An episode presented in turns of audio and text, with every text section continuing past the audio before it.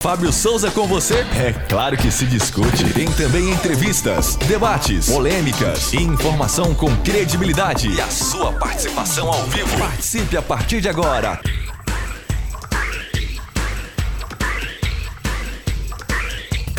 Fábio Souza. Muito bom dia, minha querida Goiânia, bom dia, meu querido estado de Goiás, bom dia, Brasília e Distrito Federal, bom dia a você que nos vê pela TV aberta, bom dia a você também que nos vê para o resto do Brasil a mil, né? esse Brasil maravilhoso, pátria amada Brasil, salve, salve, idolatrada. Sim, você que está nos vendo pela internet ou pela parabólica, que Deus abençoe você, ou você que nos ouve pelas ondas da rádio, AM, FM, online. É um prazer, é uma alegria, um privilégio estar com você mais uma vez nessa sexta-feira, dia 12 de novembro de 2021. Sextou e sextou na Benção, sextou também no feriadão que tá chegando, segunda-feira, feriadão, dia 15 de novembro. Então, a gente está começando aqui a mil por horas. E vamos lá, então, para falar a mil por horas. Ele que é sempre muito animado, muito alegre, sempre muito responsável nas suas respostas. Jovem Araújo, bom dia. Bom dia, Fábio. Bom dia, ouvinte. Bom dia, telespectador. Bom dia para você que nos acompanha. Você que está aí todos os dias dedicando esse período, esse tempo aqui do nosso programa. Muito obrigado pela sua companhia. Eu tô muito mais feliz hoje do que ontem, né? Por quê?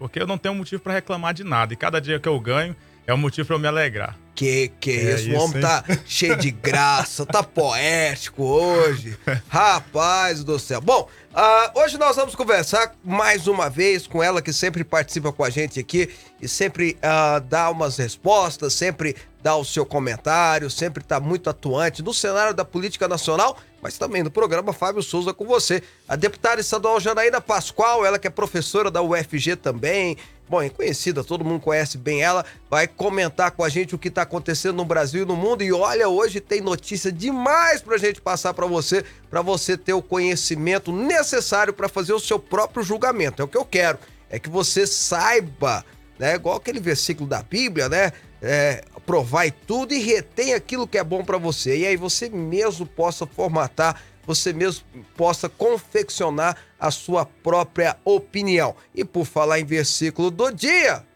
vamos para o versículo do dia. Agora, no programa Fábio Souza com você, é momento de fé e reflexão. Provérbios capítulo 20, verso 3 diz assim: Honroso é para o homem o desviar de contendas, mas todo insensato se mete em rixas. Honroso para o homem é desviar-se de brigas, né? Brigas sem lógica, sem noção, sem motivos. Mas todo insensato, todo mundo que é maluco, gosta de brigar, né? Gosta é aquele cara que acorda se não tem alguém para brigar, ele vai brigar com o próprio espelho. Toma cuidado com isso, gente. A gente não precisa ser assim, a gente pode levar a vida com mais equilíbrio, com mais tranquilidade e só brigar por aquilo que vale a pena ser brigado. Só lutar por aquilo que vale a pena ser lutado. Se todo mundo fizer isso, é sem dúvida nenhuma mais conceito de dignidade para todos nós. 11 horas e 4 minutos. Fábio Souza.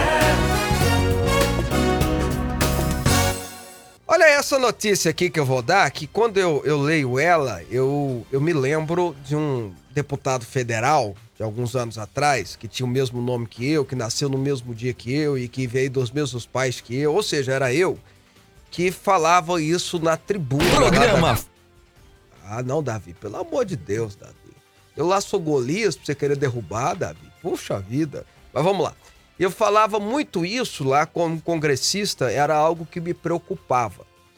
Olha só, veja bem o que eu vou dizer. O Ministério Público do Trabalho ajuizou na segunda-feira desta semana ações contra as empresas 99, Uber, Rap, Lalamove, essa eu não conheço, mas tudo bem, solicitando que a justiça reconheça vínculo empregatício com os motoristas e entregadores, os famosos motoboys, ciclistas e etc e tal. O Ministério Público do Trabalho defende o reconhecimento da relação entre o trabalhador e a plataforma digital, com garantia de direitos sociais, trabalhistas e aquela coisa toda que a CLT traz. Bom, eu me preocupava naquela época e vou me preocupar de novo. Vou dizer por quê.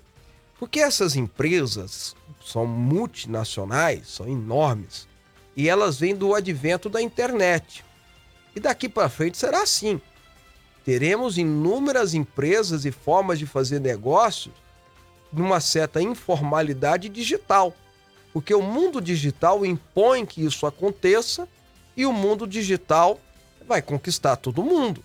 Não tem jeito. Acho que a internet é algo, é o um meio de comunicação que chegou de fato para ficar. E só vai aperfeiçoar a forma de se relacionar e se irá se aperfeiçoar as formas de fazer comércio e negócio, como agora, por exemplo, na pandemia, é, a maioria, se não todos, usaram a internet como forma de comunicação e forma de fazer mercado, ao ponto, diga-se de passagem, do dono da Amazon se tornar o homem mais rico do mundo. Porque a Amazon, que já controla o mercado americano praticamente todo, de entrega de objetos, de vendas pela internet e tudo mais, cresceu abundantemente através do sistema que houve, que foi imposto digitalmente pela internet na época pandêmica que todos nós estávamos enfrentando. Então é algo que não tem como fugir. Só que tanto a Uber, que é a maior do mundo, a 99, e, e lá nos Estados Unidos tem outras, tá? Lá nos Estados Unidos tem empresas que fazem concorrência, como na Europa, da Uber. A RAP, que faz entregas né, de comida, de, dessas coisas, imagino que essa lá, lá move deve ser a mesma coisa. Elas vêm no mundo digital e permitem ou possibilitam a pessoas que estão desempregadas ou precisando ganhar um pouquinho a mais do seu salário uma condição de ganhar um, um troquinho, de ganhar um sustento. Hoje tem motorista de Uber, e chegou uma época que virou uma febre, mas tinha motorista de Uber que sustenta a sua família fazendo as viagens, fazendo as suas locomoções. Se vir para cima essa exigência de respeito às nossas inúmeras leis e modais que são em cima dos códigos trabalhadores, trabalhista que tem, essas empresas que não, não têm igual, não existe leis trabalhistas como existe aqui no Brasil, não existe. Em nenhum lugar do mundo existe leis trabalhistas como tem no Brasil. Em nenhum lugar do mundo existe. Estou afirmando para vocês.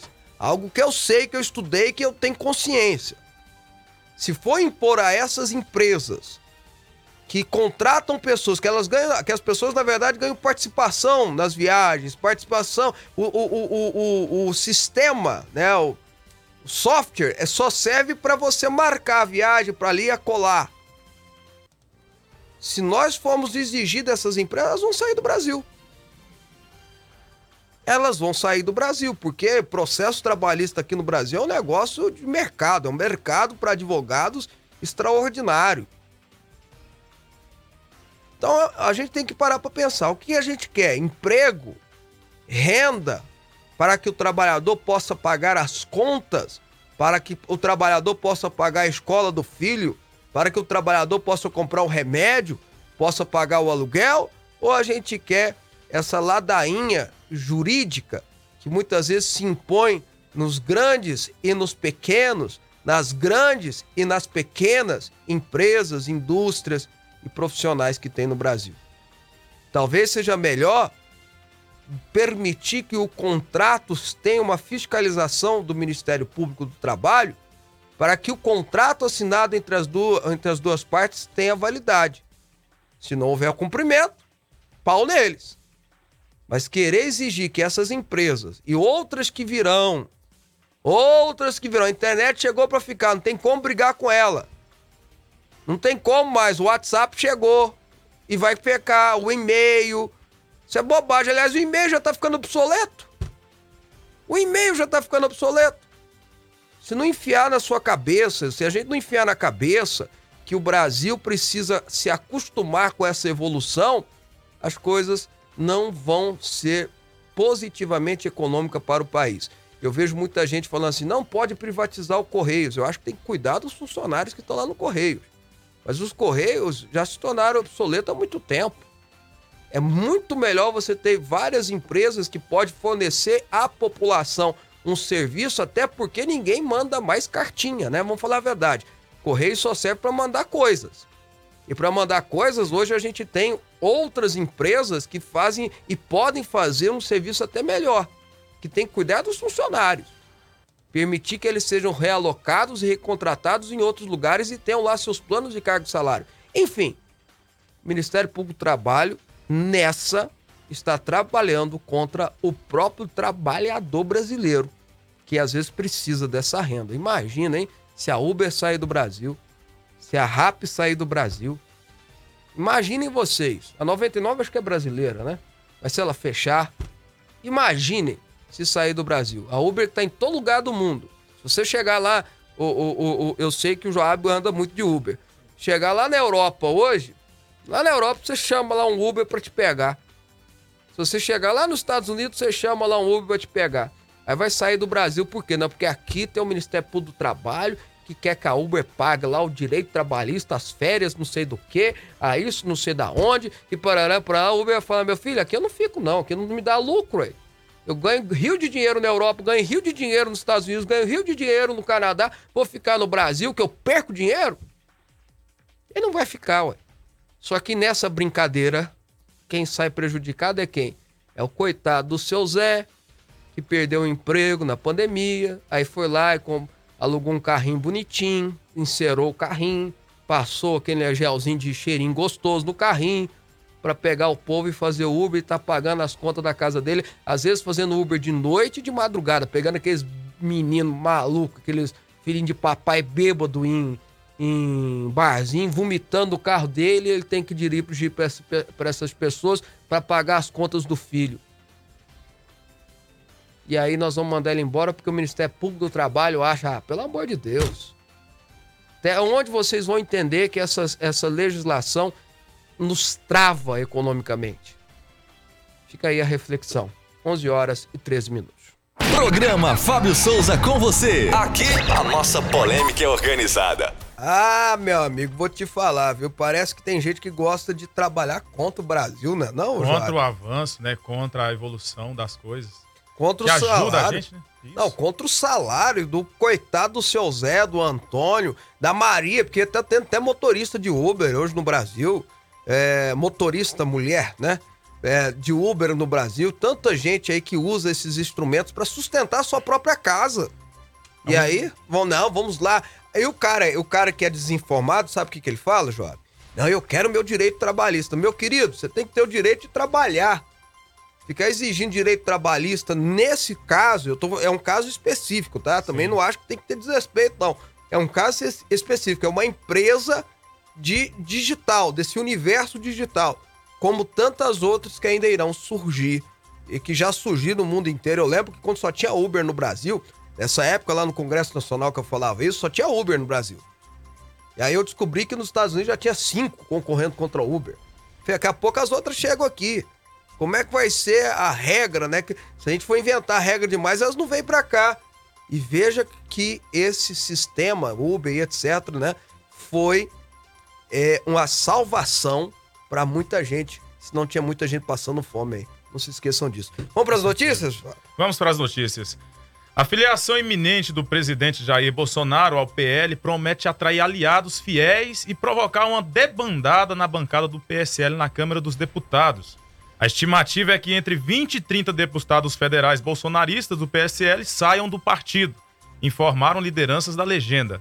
A atual bancada de 54 parlamentares corre, portanto, o risco de encolher a menos da metade. No Senado, o PSL conta com apenas dois representantes. Nem todos os bolsonaristas devem seguir o presidente para o PL. Primeiro esperam o embarque realmente acontecer. Bolsonaro está sem partido desde o final de 2019 quando deixou o PSL, o partido pelo qual se elegeu a presidência da República em 2018, após brigas pelo comando da sigla com o grupo do deputado Luciano Bivar, do PSL de Pernambuco. O PL é um dos principais símbolos do Centrão, grupo informal de grupo informal de partidos sem linhas ideológicas bem definidas e que costumam apoiar o governo que estiver no poder em troca de espaços e recursos na administração pública federal. É, na verdade é que o PL, o Partido Liberal, é um dos partidos do Centrão, sempre foi. né? esse centrão fisiológico que tem no Brasil, que tem aí lá uns cinco ou seis partidos que representam mais de 150 deputados federais, ou seja, é sempre eles a bola da vez no Congresso. Começou a se organizar bem na época de Eduardo Cunha, ele que foi o artífice, né, o que organizou essa turma.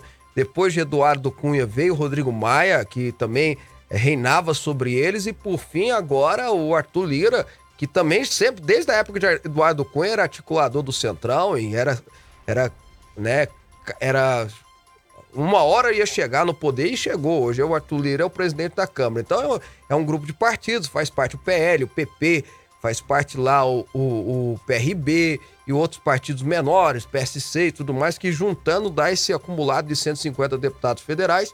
Uh, o PSD até pouco tempo fazia parte, me parece que nessa história aí da, dessa de, de, de, do Centrão apoiar o Bolsonaro, que eles não querem fazer parte. Isso é uma verdade. Valdemar Costa Neto realmente tudo que estava de errado nesse país, ou tudo que foi embaralhado na história do país recente, ele está no meio. A história dele está no meio. Então é um cara que entende ou sabe bem os meandros, os profundos, e não só sabe como é particípio ativo de toda essa, essa história toda, né? Valdemar Costa Neto sobreviveu até queda de avião, né?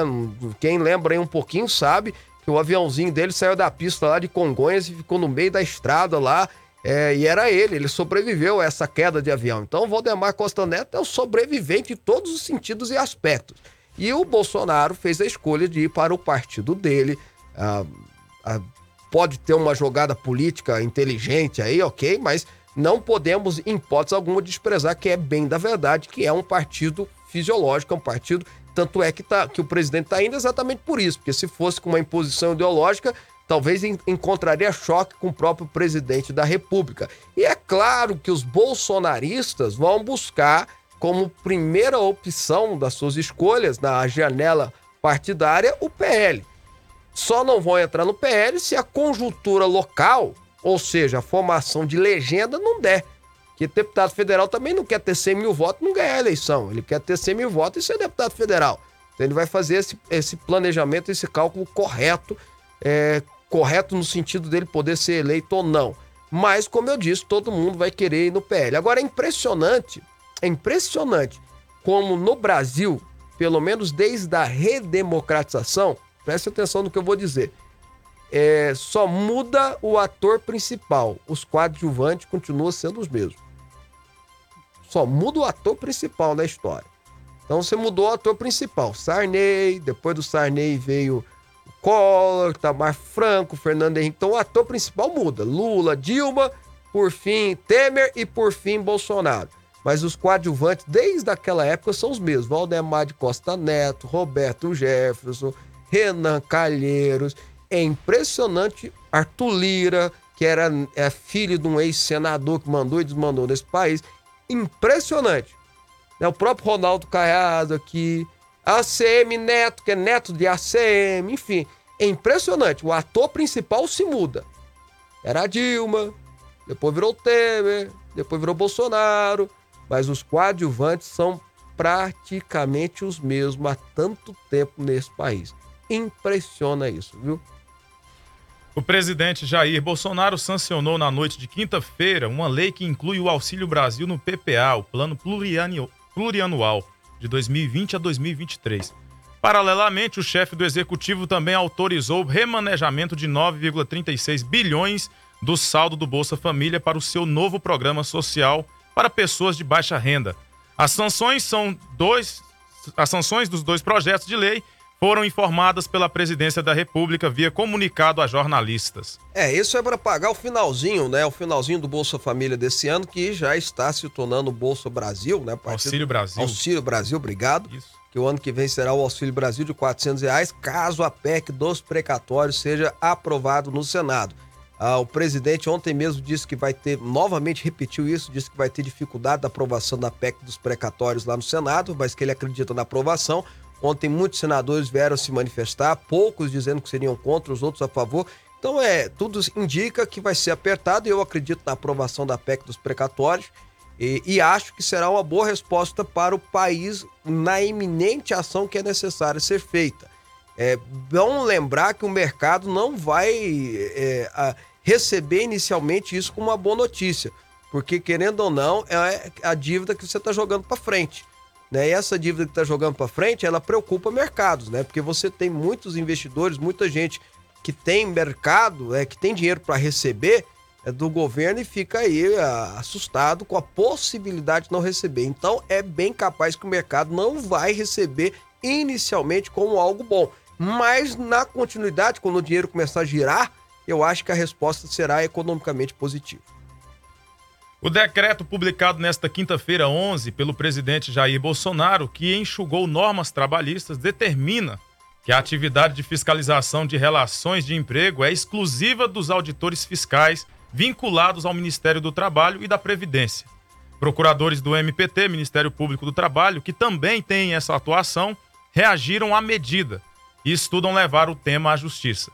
O texto afirma que compete exclusivamente aos auditores fiscais do trabalho, do Ministério do Trabalho e da Previdência a fiscalização do cumprimento das normas de proteção ao trabalho e de saúde e segurança no trabalho também. Também confere a esses profissionais o título de Autoridade Nacional de Inspeção no Trabalho.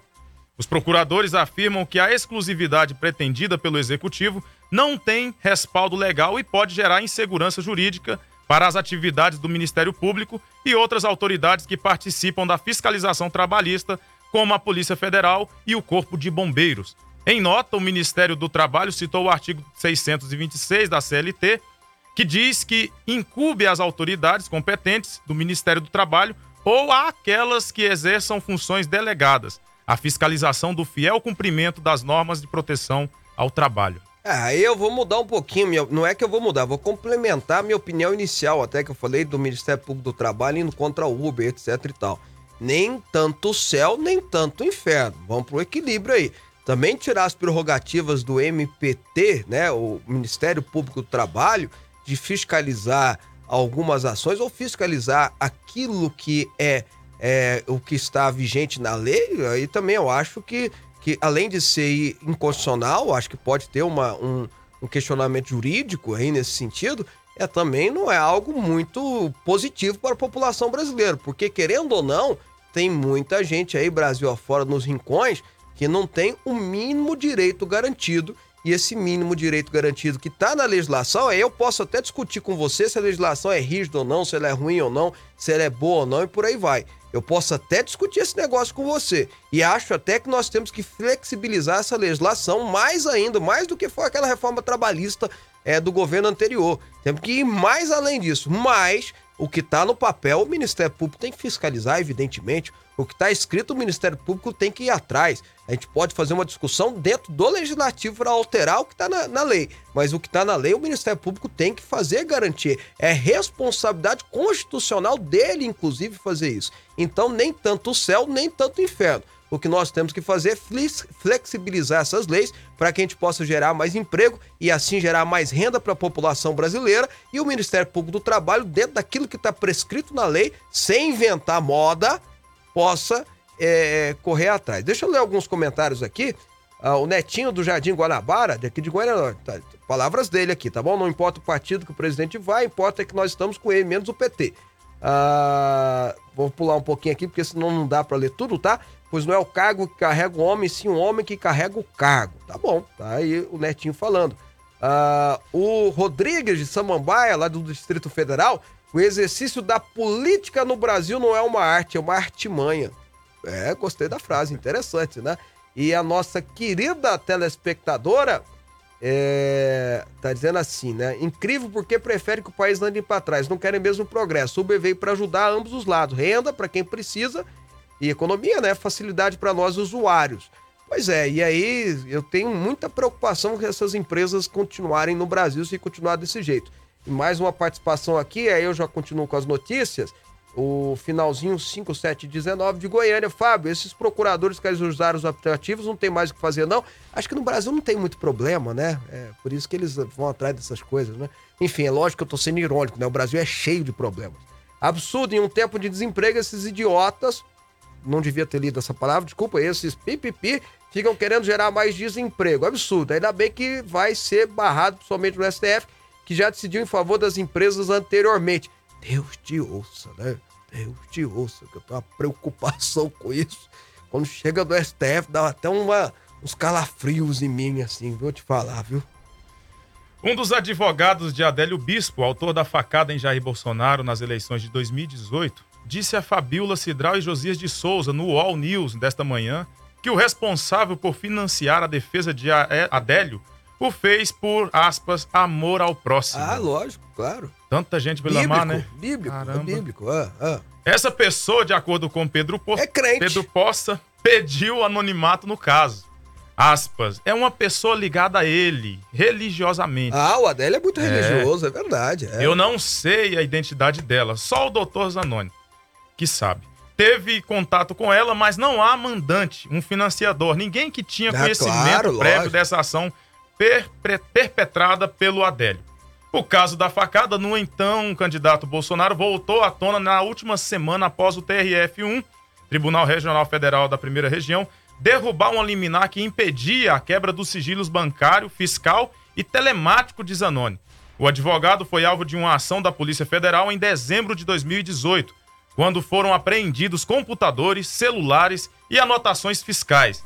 Desde o atentado que aconteceu em setembro de 2018, em Juiz de Fora, em Minas Gerais, dois inquéritos sobre o caso já foram arquivados. A nova decisão do TRF1, na visão do advogado de Bolsonaro, Frederic Wassef, Wassef, Wassef. Wassef pode fazer com que as investigações sejam retomadas. Ah, é evidente, é evidente que, que vai aparecer coisa nova, senão o advogado não estaria dizendo essa essa coisa linda, né? O amor ao próximo, né? Ah, rapaz, pelo amor de Deus. Poxa vida, não, não dá pra gente acreditar que um, um, um rapaz, eu, bom, pelo menos eu não acredito, tá? O Adélio Bispo, um rapaz de seus 40 anos, é, que, ah, mas ele tá fora das suas faculdades mentais. Ok, tudo bem. Mas ele vai pra cidade de Juiz de Fora, fica lá três dias antes da cidade, né? hospedado no hotel, numa pensão, né? No hotel, desculpa, numa pensão. Hospedado na pensão. Aí de lá ele sai, no dia que o Bolsonaro tá chegando, ele liga, usa o telefone para ligar. Pagou a pensão, ele pagou a pensão. Ele que é um pobre coitado da vida, tinha dinheiro para pagar a pensão, fica lá três dias antes. Esfaqueia ele, bem. A, tentativa dele era para matar, era para esfaquear o coração. Se não tivesse um cara lá embaixo, lá que viu né? Que tava lá pra gritar as coisas lá e bateu na mão e entrou no estômago. Poxa vida, pelo amor de Deus. Ah, tudo bem. Aí prendeu o cara. Aí na hora que prendeu o cara, em vez de ter a defensoria pública, quando geralmente é um pobre coitado, e tá certo, a defensoria pública que é acionada. E tá certo, porque todo mundo, por mais vagabundo, bandido que seja, tem direito, ele né? tem o direito à defesa, ele tem que ser julgado da forma correta. Então tá certo. É, em vez de ser a defesa, a defensoria pública, que é aquele advogado de graça, que muitos, muita gente que não tem dinheiro para contratar advogado tem que recorrer, e tá certo, tem que recorrer mesmo. Não, vem lá um escritório de advocacia todo, com quatro advogados, vão fazer a defesa dele. Aí alguém pergunta, tá, tudo bem, quem tá pagando? Porque o Adélio é um pobre coitado, vocês mesmos estão falando que ele é um pobre coitado. Não posso dizer. Sigilo. Aí vem o TRF, depois de duas tentativas, vem o TRF e diz assim, não, vocês vão ter que falar quem tá pagando. Ah, quem tá pagando é alguém por amor ao próximo. Ah, é um princípio, né? Amor. Um princípio bíblico que eu estou cumprindo. Eu acho que esse advogado já pode candidatar.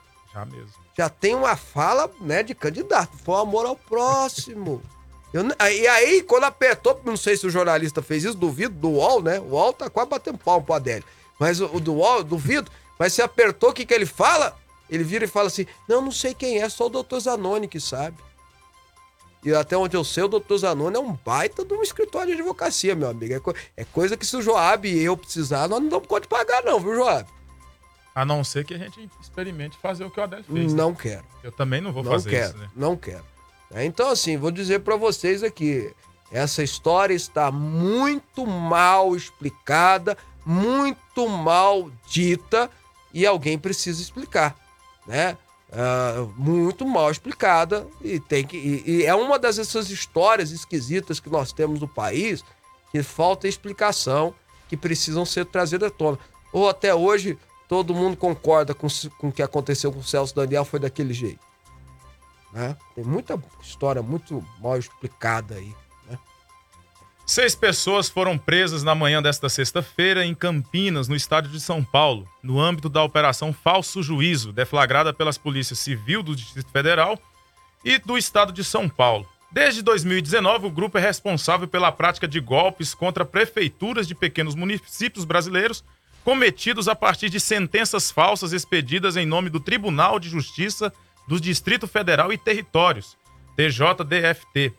São cumpridos ainda seis mandados de busca e apreensão. Um levantamento preliminar aponta que o grupo teria aplicado golpe de ao menos 3 milhões em 33 prefeituras dos seguintes estados: Goiás, Alagoas, Amazonas, Bahia, Ceará, Mato Grosso do Sul, Pará, Paraná e Piauí. De acordo com a investigação, os criminosos se passavam por juízes e funcionários do Tribunal de Justiça do Distrito Federal e Territórios para coagir representantes de prefeituras a fazerem pagamentos de dívidas inexistentes a partir de atos judiciais e sentenças falsificadas. O grupo de estelionatários ameaçava o bloqueio de contas públicas dos executivos municipais, caso não pagassem as supostas dívidas. Os suspeitos usavam linhas telefônicas falsas do prefixo 61, supostamente ligadas ao tribunal, a fim de fornecer atendimento aos prefeitos e procuradores durante o horário de expediente do tribunal. O grupo aproveitou a troca de equipes das prefeituras após a eleição de novos prefeitos para criar falsas dívidas supostamente ligadas à gestão anterior. Rapaz, que, que povo sem vergonha, né? Que bando de vagabundo, de imprestável, de maloqueiros. Ainda bem que a polícia pegou e prendeu eles. É, olha só, os caras se faziam de juiz, ligavam de um prefixo 61, dizendo que era do TRF. Eram pessoas que tinham um certo conhecimento jurídico, pelo menos desse abecedário jurídico, para dar esse golpe. E faziam, olha só, as prefeituras, pequenas prefeituras do interior, inclusive aqui de Goiás, a, a, a fazer depósitos financeiros é, falando e, e, mostrando documentos, uma coisa muito bem feita que a polícia chegou e prendeu. Agora mostra também o despreparo de muitas das prefeituras, né? Principalmente as pequenas, de caírem aí num conto desse. Ah, mas foi muito bem feito, muito organizado. Poxa, mas não tinha lastro. Será que uma consulta nos quadros do TRF, uma consulta no próprio desembargador, é, é, saber o que está acontecendo não seria é, algo mais viável, pô, provavelmente eles saberiam que era golpe e não daria, mas veja o preparo, né? Qualquer ligação, qualquer documentinho já vai pagando, ficou fácil demais. Né? Muito fácil. Tá né? doido. E aí milhões, milhões sendo pagos, mas mostra o quanto ainda tem cidadezinhas no Brasil, eu falo cidadezinhas com todo respeito, mas que tem o total despreparo por parte. Não tem uma equipe técnica, não deve ter uma procuradoria, não deve ter, deve ter um advogado amigo do prefeito que é contratado lá e pronto. É, não tem um, uma equipe para olhar, para analisar, enfim. É, é, é, preocupante isso, é muito preocupante isso, tá? Uma notícia que acabou de chegar, olha, o presidente nacional da União Brasil, o deputado Luciano Bivar, hoje ele é presidente do PSL, né? Mas enfim, sofreu uma intercorrência de saúde e precisou colocar três estendes, né? Ele está internado na unidade de terapia intensiva do Hospital Vila Nova Star, em São Paulo, aquele que o Íris ficou internado esse tempo todo, passa bem, e tem um quadro de saúde estável. Está registrado aqui a notícia, aliás, isso foi ontem à noite, né? Não foi agora não, mas eu tô me passaram só agora, eu tô registrando aqui. A gente vai para intervalo, depois do intervalo, em um minutinho, a gente volta para conversar com a deputada Janaína Pascoal. Nós vamos estar tá conversando com ela sobre, enfim, o cenário nacional. Ela que sempre nos atende, sempre participa conosco aqui. Vamos lá. Você está ouvindo Rádio Aliança M1090 e Fonte FM Digital. Traz a linguiça calabresa, traz o bacon pra ficar tudo perfeito, a feijoada vai rolar.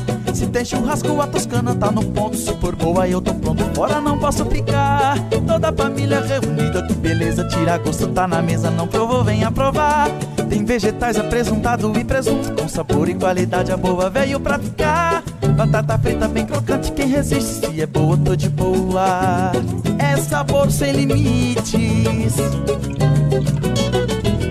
Fonte FM. Assine o módulo 2 do Godipper. Dimensão Bíblica com Fábio Souza. Olá, amigos. Aqui quem fala é Fábio Souza. E olha, eu tenho um recado muito importante para dar para vocês. Agora, nós estamos lançando o módulo 2, onde nós vamos estudar em 10 aulas o Rei Davi e suas histórias extraordinárias.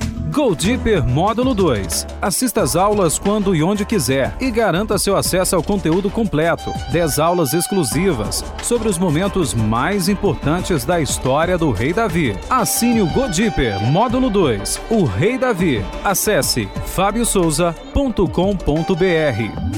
Rádio Aliança M1090. Fábio Souza. Bom, de volta com o programa Fábio Souza com você, ao vivo para todo o estado de Goiás e para o Distrito Federal também, Brasília, né? Pela parabólica para todo o resto do país e pela internet da mesma forma e pelas ondas da Rádio AM, FM, online. Obrigado pelo seu carinho, obrigado pela sua audiência. A partir de agora, a gente começa a conversar com a deputada Janaína Pascoal, ela que sempre nos atende o convite e, e vem cá dar as suas opiniões, que são sempre muito bem colocadas. Deputada Janaína, bom dia, é um prazer revê-la, é um prazer tê-la de novo no programa. A honra é minha, muito obrigada pelo convite, cumprimento aí todo o pessoal que nos acompanha e estou à disposição. Bom, eu já vou começar a perguntar para a senhora, a senhora foi uma das representantes, né, da, da, do, daquele processo do impeachment da Dilma, a senhora foi talvez a, a, a pessoa mais conhecida, a, a face mais conhecida do processo, a face civil mais conhecida do processo, então virou uma grande, um grande nome, uma grande força no combate à corrupção, que tinha ou tem no Sérgio Moro aquele grande exemplo. E ele agora se dispõe a ser candidato a presidente pelo Podemos. Bom, perguntar para a senhora, qual é a opinião da senhora sobre isso? Olha, eu acho muito bom né, que nós tenhamos uma pessoa com, vamos dizer assim, com o histórico do, do ex-ministro, do ex-juiz Sérgio Moro, entrando na, na disputa pública, né, não se sabe ainda exatamente a que cargo. Houve até uma, uma pesquisa recente dizendo que o ministro, ex-ministro, viria aqui disputar o Senado, que também é minha pretensão, né? Uhum. Inclusive na pesquisa ele está bem à minha frente. Então, não se sabe bem é, a qual cargo ele, ele vai concorrer, é, a maneira né, como foi feita a, a, inauguração ali, a filiação, passa a sensação de que vai ser a presidência da República. Vamos aguardar. Agora, é um bom quadro, então eu vejo com bons olhos. Né? Por quê? Porque Veja, recentemente nós perdemos uma menina, né, uma estrela né? É, é, a cantora Marília, entendeu? Então, assim, a vida é muito incerta, nós não sabemos quem estará aqui em 2022. Então, eu, eu acho muito importante que os bons quadros se apresentem para o, de, o debate se enriquecer, entendeu? Eu, eu uhum. vejo com bons olhos. Vamos aguardar. Ah, deputada, e, mas a, a, chegada do Sérgio Moro na política e agora também do Deltan Dallagnol, né? Tudo indica que também será candidato, né? Ele que saiu, inclusive, né? Saiu do Ministério Público, né? Pediu a sua, a, a sua retirada do Ministério Público, dos quatro do Ministério Público. Não é uma coisa normal que, que a gente vê todo dia, né? Uma pessoa concursada do Ministério Público sair do Ministério Público para entrar para se aventurar na política. Eu, é, mas tem a ver, penso eu, e pergunto se a senhora concorda, com uma resposta que está sendo feita do sistema, né, do mecanismo contra a Lava Jato? Eu penso que sim. Ele não verbalizou isso. Não sei se, a, se reconhecerá, não sei. Mas é o seguinte: ele sofre 52, eu vi pela imprensa, tá? 52 representações no CNMP, que é o Conselho Nacional do Ministério Público todo mundo que se sentiu alcançado por ele foi lá fazer uma representação. E muito recentemente, um outro procurador da República perdeu o cargo por causa de um outdoor. Então, assim, eu, eu penso que ele viu essa punição absolutamente desproporcional e concluiu: se um colega perde o cargo em uma representação por um outdoor, o que vão fazer comigo? Né? Então, me parece que essa mudança, essa virada de página na vida dele, é, tem a ver com essa situação. Né? Tudo indica que ele seria exonerado, punido de maneira a dar exemplo, entendeu? Para os demais policiais, procuradores, magistrados, para que não mexam com gente importante. Essa é a minha leitura, mas eu não posso afirmar que seja isso. Somente ele pode responder. Mas, deputada Janaína, isso é muito ruim pro Brasil, né? Não, a, é, a gente mandar esse recado, o Brasil tá mandando recado pros promotores, não mexa com gente poderosa. Não mexa com político poderoso, não mexa com bilionários. Senão vocês vão ver isso. Não é ruim pro Brasil demais isso, não? Isso é péssimo. Isso é péssimo, mas é o que está acontecendo. Eu não tenho dúvida disso. É o que está acontecendo. É, infelizmente, né? Joab. Bom dia, deputada. É um prazer ter você aqui no nosso programa. Honra minha. Sobre a PEC dos precatórios, a... o que, que a senhora acha? Ela vai ser aprovada no Senado? É difícil fazer um, um juízo assim de adivinhação, né? É, tem um lado importante na PEC, que é poder seguir com auxílio das famílias mais carentes. É, tem a polêmica é, dessas tais emendas aí que teriam sido utilizadas como moeda de troca, que é algo que, obviamente, eu critico. Muito embora critique, sempre chama atenção né, para o fato da imprensa inteira olhar para o que acontece no federal e os partidos também de oposição gritarem que é crime, que não pode, mas acharem absolutamente natural quando acontece nas assembleias. Né? E, e nas assembleias, essas tais emendas que são paralelas, que nas assembleias eh, recebem o nome de emendas voluntárias, que não são previstas em lei, elas são a moeda de troca dos governadores. Então, assim, eu não concordo, sou crítica, não aceito, mas isso acontece em todas as casas legislativas.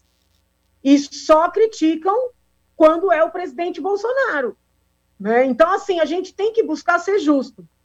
Né? Vocês podem perceber, se vocês pegassem um bolsonarista aqui para né, roxo para ser entrevistado, ia criticar o, o juiz por querer participar da eleição presidencial. E eu disse que acho que é bom. Mas eu não posso ser injusta com o presidente.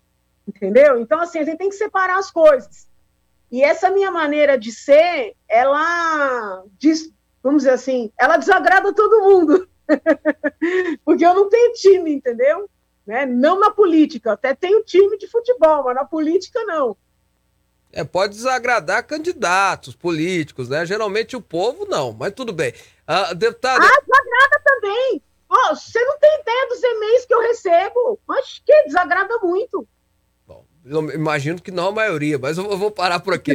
Deputada, é, deixa, eu, deixa eu te fazer, é, pensando até nisso, né, do, do, do, da, das emendas né, secretas, né, tão secretas que todo mundo sabe, mas essas emendas secretas, ah, houve uma intromissão no modo de ver da senhora como uma, uma, uma, uma advogada, uma professora de direito, houve uma intromissão do STF em querer proibi-las?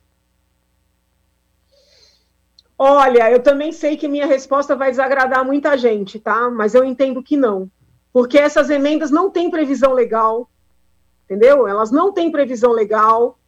É, em certa medida, um, um presidente, não, não, não vamos falar das pessoas de hoje, mas em tese, um presidente que queira discutir ideias no parlamento, que queira debater projetos, ele pode ser achacado, né, extorquido com a exigência dessas tais emendas, entendeu? Por outro lado, um parlamentar que tenha o desejo de apenas discutir ideias e de que sejam as ideias as avaliadas, pode ser constrangido pelos seus colegas também, né? todo mundo recebe, você não.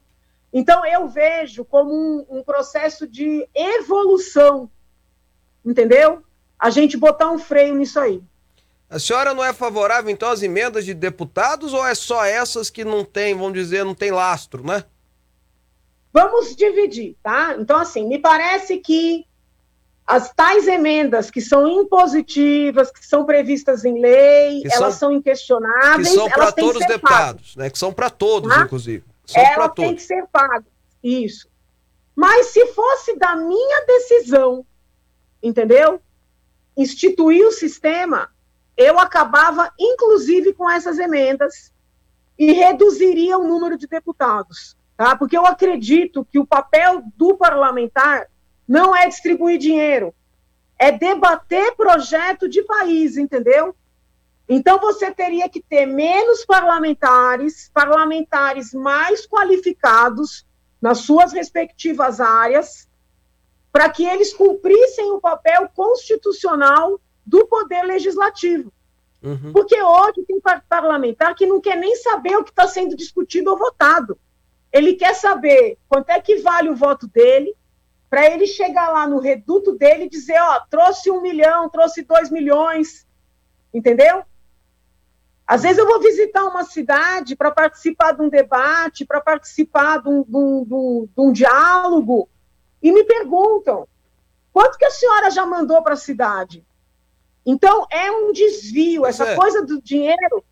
Mas, é, mas esse é um problema, deputado, porque as pessoas, talvez por falta de conhecimento, falta de sabedoria, não sei, elas cobram, principalmente em cidades menores, do deputado ou do senador aquele recurso, né?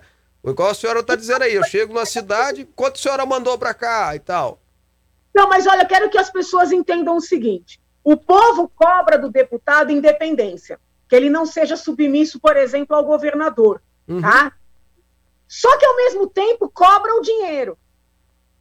Para o deputado ter dinheiro, ele precisa votar da maneira que o governador manda. Então, são duas exigências incompatíveis. Uhum. Ou bem se quer um deputado independente, que vai discutir projetos com profundidade, que vai defender o que é bom para o povo, ou se quer um deputado que diz amém, e aí vai ter dinheiro à vontade para mandar para o povo, porque é assim que funciona. Uhum. Inclusive, é um processo de uma concorrência desleal. Porque, por exemplo, eu, que não aceito essas emendas que não são previstas em lei, e aí tem um colega que vota tudo da maneira que o governador quer. Né? Enquanto eu tenho direito no ano a 5 milhões em emenda, que aí eu tenho que dividir de 100 mil a 100 mil para cada cidade, e o governador não paga essas que são impositivas, não paga. O outro tem 30 milhões no ano. Olha a diferença, de 5 para 30. Uhum. E quando são essas emendas não previstas em lei, eles liberam em uma semana. Então também tem a questão da concorrência desleal. Uhum. Né? Que aquele deputado submisso, ele fatalmente vai ter voto, entende? Uhum. Então, assim, o povo precisa entender tudo isso aí para decidir se quer mesmo o que diz que quer, que uhum. são parlamentares independentes, ou se quer que todo mundo se venda mesmo. Uhum. Entendi. A discussão é muito mais profunda do que parece. Tá certo. Sobre a filiação do Bolsonaro ao PL, qual é a sua opinião? Ai, gente! o povo aqui na Assembleia, que estou aqui no meu gabinete agora, né? Uhum. Tá dando como certo, aí todo mundo já vem, e aí, doutora, a senhora vem para o PL, e aí, não sei o quê, o povo já fazendo planos. Uhum. Eu falei, olha, amigos, eu convivi um pouco com o presidente em 2018. O presidente, para mudar de ideia, é isso aqui, ó. É verdade. Ele, ele é cismado, ele é desconfiado, ele não gosta de ser contrariado. Então, assim, eu ainda tenho dúvida se ele se filia no dia 22. E se ele se filiar, eu ainda acho que ele sai. Na verdade, tem que esperar março, né, deputada? Vamos esperar dia 31 de março. Ó, ó, peraí, ó, presta atenção. O que a gente ouve aqui é que o doutor Valdemar da Costa Neto é um cidadão que não recua de palavra dada. Esse é um dos elogios que ele recebe de todos os políticos de todos os partidos. Ele deu a palavra para o Rodrigo Garcia lá atrás, que apoiaria o Rodrigo Garcia ao governo. Quando eu soube dessa tal filiação, eu reuni aqui, chamei meus colegas do PL e falei, colegas, isso não vai dar certo, porque o presidente não vai aceitar apoiar o Rodrigo Garcia. Aí eles disseram, não, imagina, o Valdemar já conversou com ele, isso foi à noite.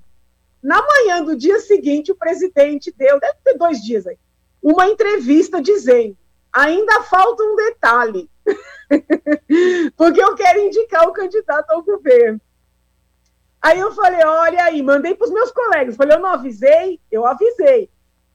Então, assim, já começou aí, entendeu? Ele já colocou um bode na sala. Uhum. É. Gente, o presidente, a gente tem que esperar até o, o último segundo da prorrogação, não é nem o segundo tempo. É, vamos esperar as cenas dos próximos capítulos, então, deputada. Né? Vamos esperar. Eu quero agradecer mais uma vez a participação da deputada Janaína Pascoal aqui no programa, sempre muito solista, muito, muito bacana a sua participação, deputada. Um grande abraço. Eu agradeço. Beijo, fiquem com Deus. Tá aí a deputada Janaína Pascoal conversando com a gente aqui. É, meu amigo. Esperar, né? Como é que até a progressão. E se tiver aquele tempinho a mais, né? Ainda venha mais ainda. Sem VAR. Pois é. Por falar em VAR, ô doutor Joab, ontem teve jogo da seleção brasileira, rapaz. Tu viu o jogo? Vi um pedaço. Pois é, o Brasil, eu confesso para você que o jogo tava tão ruim que eu dormi. Mas eu eu, acordava, dormia, quis falar. acordava, mas o jogo tava ruim, meu Deus do céu. Tava. Mas o que importa é que o Paquetá fez um gol, o Brasil ganhou da Colômbia e se classificou para a Copa do Catar 2022. É a única e continuará sendo a única seleção do mundo a se classificar para todas as edições das Copas do Mundo. A única. Ela não foi a primeira, a Alemanha foi a primeira a classificar para o Catar, já teve umas outras duas também classificadas, mas o Brasil é aquela que não falta festa. Pode ser a que demora a confirmar, mas é aquela que é o arroz da festa, é o Brasil. Entretanto, não sei se vai fazer muita festa lá no Catar, porque com esse time, meu amigo, ó, eu conheço, eu como bom corintiano, eu conheço o Tite, né?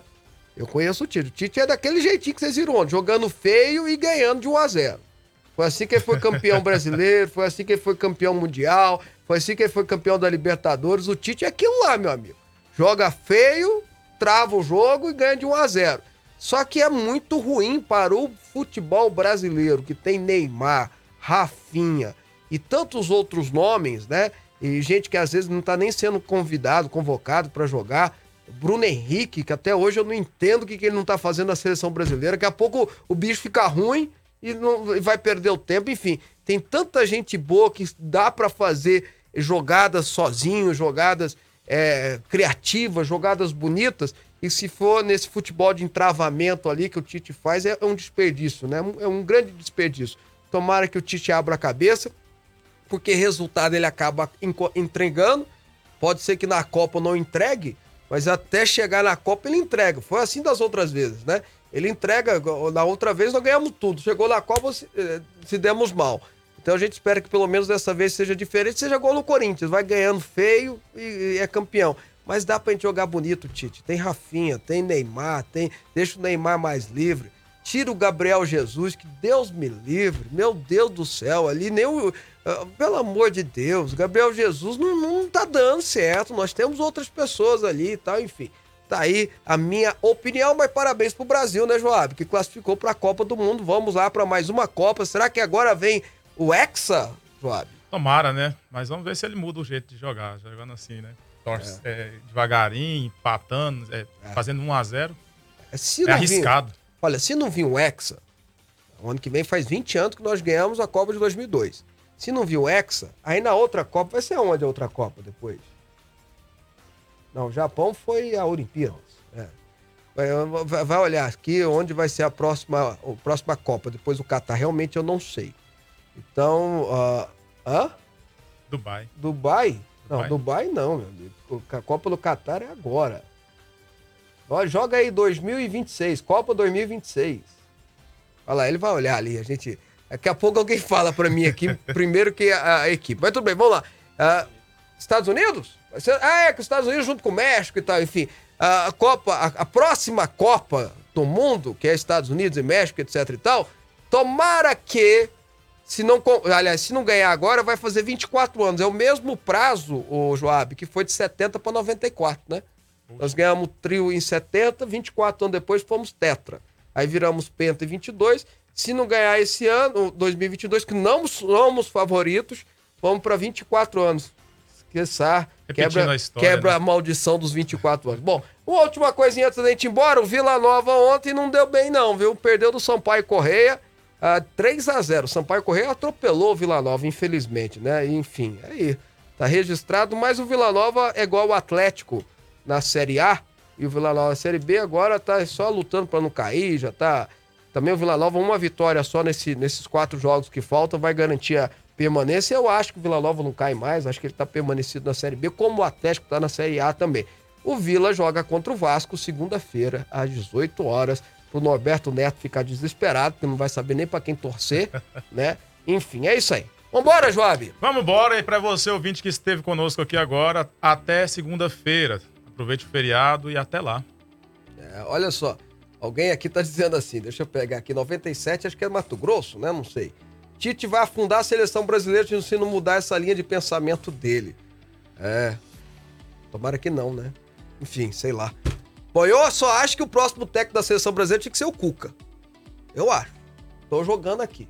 Merece. Não acho que tem que ser o Renato Gaúcho, não. Mas tudo bem. A gente fala depois disso aí. Vambora? Tô ficando por aqui. Juiz nesse final de semana. Segunda-feira a gente tá de volta. Deus os abençoe muito. Juízo, hein? Tchau. Entrevista, política, futebol. Fábio Souza. Você está ouvindo Rádio Aliança M1090 e Fonte FM Digital. Se no campo tudo tem seu tempo, chegou a hora de tirar aquele projeto do papel. Agora, o consórcio BB Agro permite adquirir, reformar e construir imóveis rurais. Dá para reformar o armazém